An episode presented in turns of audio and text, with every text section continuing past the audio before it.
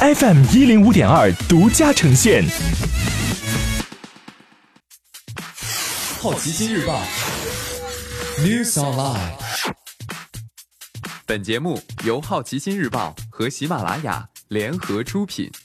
今天涉及到的关键词有：麦当劳、阿里巴巴、罗永浩、字节跳动、格力、谷歌。首先关注到的是大公司头条。麦当劳炒掉 CEO，称其与下属存在自愿亲密关系，违反公司政策。十一月三号，麦当劳宣布，董事会已经在周五开会，决定炒掉 CEO 史蒂夫·伊斯特布鲁克。原因是伊斯特布鲁克在近期和员工发生的一段自愿关系，违反了公司政策，且缺乏判断力。麦当劳美国区总裁克里斯·肯普钦斯基接任。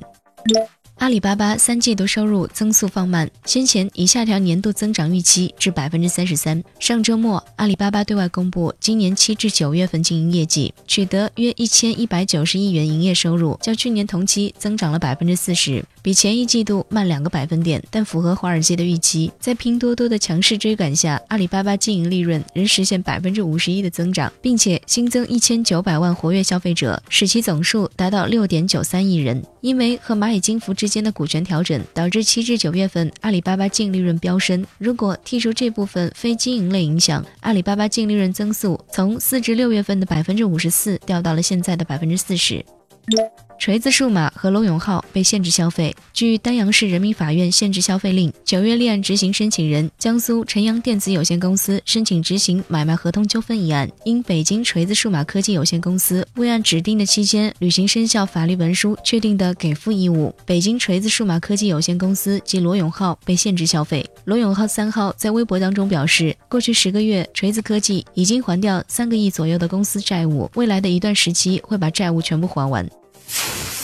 今天你不能错过的其他新闻有：